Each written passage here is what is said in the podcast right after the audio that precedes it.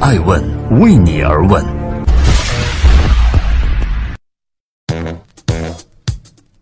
Hello，大家好，爱问人物，创新创富，欢迎大家的守候。今天我们要聊聊，很遗憾以这样的方式认识你，Kate Spade。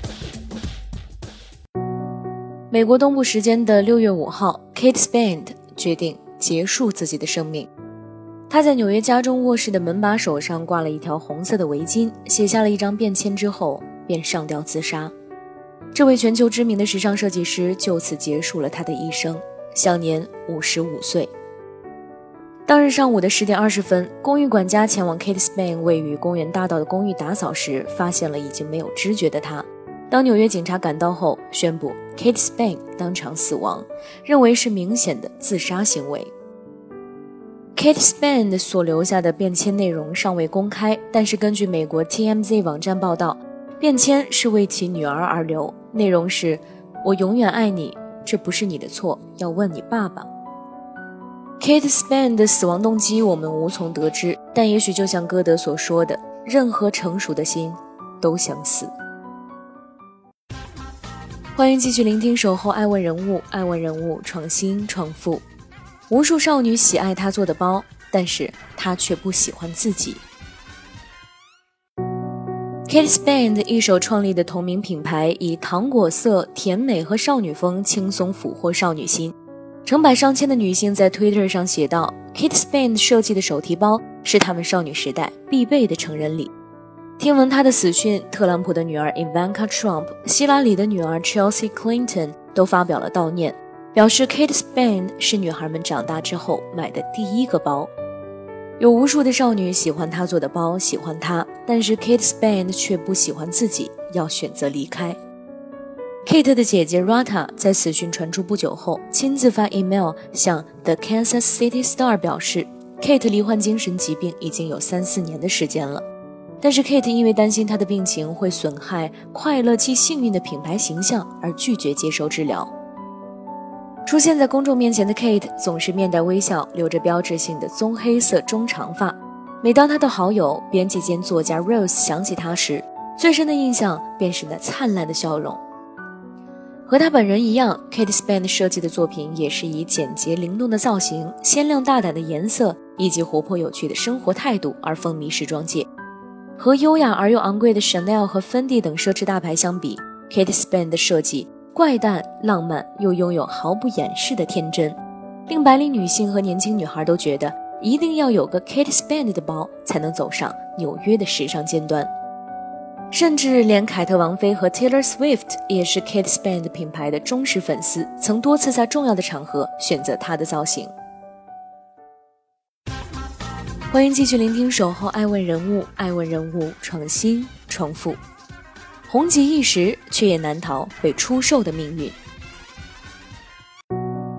Kate 曾在采访中表示，深感美国市场中缺乏既实用又有型的手袋。当时的她还是《Mad Style》杂志的一名高级的时尚编辑，原本可能会如影片《穿普拉达的女魔头》中米兰达一样，成为一个雷厉风行的时尚女魔头。但是她当时的男友，也是她后来的丈夫 Andy，鼓励她成立自己的手袋品牌。于是她毅然创立了以自己名字命名的时尚品牌 Kate Spade，主打时髦又实用的女包。而这股年轻的潮流，对当时的纽约甚至整个时装界都产生了不小的影响。一九九六年，Kate Spade 品牌开了第一家独立门店，这家开在曼哈顿的门店总共四百平方英尺。经过快速发展之后，Kate Spade 的分店数和名气也与日俱增。二零一四年更是冲出了美国，在日本、菲律宾以及中国香港等地开设了分店。时至今日，Kate Spade 已在全球拥有了超过一百七十五家的店铺，成长为全球知名的生活时尚品牌，精心打造包袋、成衣、珠宝、鞋履、文具、眼镜、童装、香氛等多个产品系列。Kate Spade 的简约设计不仅吸引着千禧一代女性的眼球，同时也受到了美国高端百货商店尼曼的青睐。一九九九年，尼曼以三千四百万美元买入了 Kate Spade 百分之五十六的股份。二零零七年，Kate 为了专心抚养女儿而将公司转卖给了 Fifth and Pacific。从此，Kate 可以花更多的时间与女儿来享受生活。但是，新东家 Fifth and Pacific 就没有那么好运了。Fifth and Pacific 原名利施家邦，曾经是一个拥有约四十个品牌的服装帝国。但是，公司的经营每况愈下。到了2013年，Fifth and Pacific 以2.25亿美元出售了除 Kate Spade 以外的最后一个自有品牌 Lucky Brand Jeans。从此，Fifth and Pacific 公司终于可以说，其实我就是 Kate Spade。欢迎继续聆听《守候爱问人物》，爱问人物创新创富，上市对需要长期发展的品牌来说，可能是个陷阱。二零一六年的十一月，Kate Spade 收到一封公开信，劝他们赶紧找人把自己给收购了。这封信是美国对冲基金凯罗斯的创始人 Ward Davis 和合伙人 Brad Agnew 写的。作为 Kate Spade 的股东，他们在信里说，公司上市之后，股价一共跌了百分之六十三，股票价值减少了三十亿美元。这说明市场对现在的管理层非常失望。我们觉得现在能够维护股东利益的最好方式，就是把公司给卖了。有观点表示，上市对于轻奢品牌来说，可能是一个巨大的陷阱。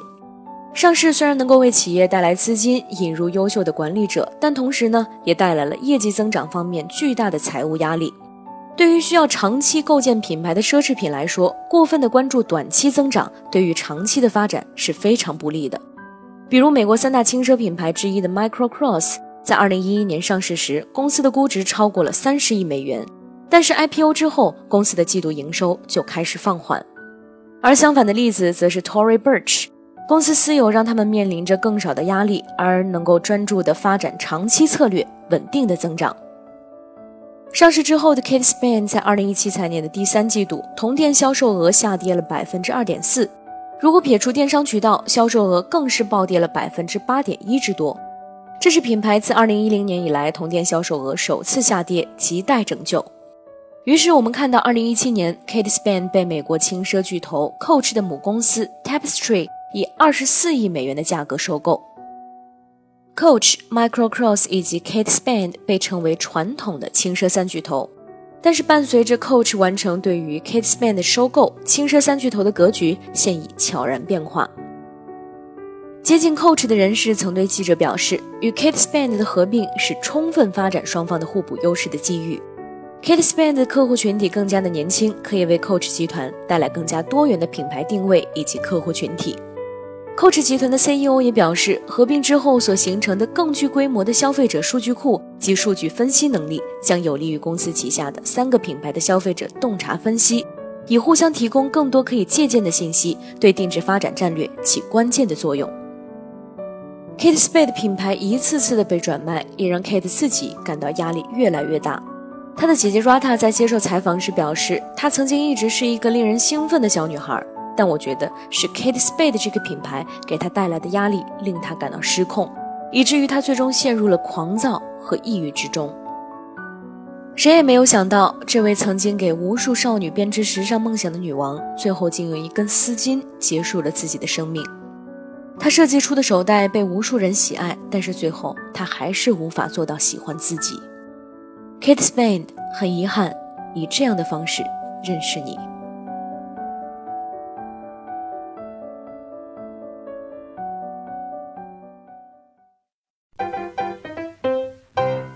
爱问是我们看商业世界最真实的眼睛，记录时代人物，传播创新精神，探索创富法则。